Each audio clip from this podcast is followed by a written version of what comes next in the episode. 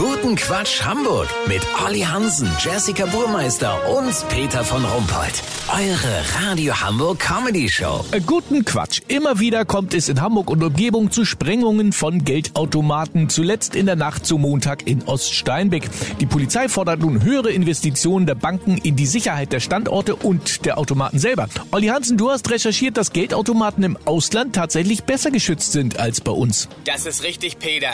In Portugal und Frankreich müssen die Standorte der Geldautomaten vorher von der Polizei genehmigt werden. Dort sind die Teile auch mit Tintenpatronen bestückt, die bei einer Sprengung aufgehen und das Geld unbrauchbar machen. Voll schlau, weißt wie ich mein? Ja, und warum macht man das hier nicht? Naja, beim Deutschen Banken- und Sparkassenverband gilt seit jeher die Maxime Customers Money is not our money. Übersetzt, die Kohle der Kunden ist ja nicht unsere. Außerdem hat der Verband bei den Sicherheitsmaßnahmen deutscher Geldautomaten bereits nachgebessert. Äh, Inwiefern? Also man verzichtet bei den Geräten künftig auf den Baustoff Balsaholz, weil Kriminelle doch schnell rausbekommen hatten, dass die Kohle nur einen Faustschlag entfernt lag. Außerdem sollen Aufschriften wie in diesem Automaten könnte deine Mutter sitzen oder das letzte Hemd hat keine Taschen mögliche Täter von einer Sprengung abhalten. Und neuerdings ist jeder dritte Geldautomat mit billigen Speckwürfeln der Haltungsstufe 1 statt mit Bargeld gefüllt. Die Möglichkeit, eine Niete zu erwischen, ist daher recht hoch. Und was die sichere Aufstellung angeht, damit bei einer Sprengung keiner zu Schaden kommt, versenkt die Haspa heute den ersten Geldautomaten in der Elbe Höhe Steinwerder. Wenn das Ding mit der Bedienoberfläche im Schlamm versunken ist, melde ich mich noch morgen. Habt ihr das exklusiv, okay? Ja, vielen Dank, Olli Hansen. Kurznachrichten mit Jessica Burmeister.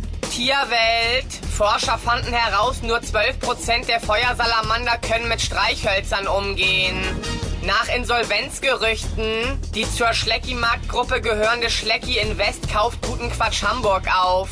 Peter, was hat das denn zu bedeuten? Äh, Du, ich, ich weiß es nicht, Jessie. Wir haben morgen dazu äh, eine Betriebsversammlung hier. Ist die Schlecki Invest etwa so ein Libelleninvestor? Du meinst sicher äh, Heuschreck. Keine Ahnung, du.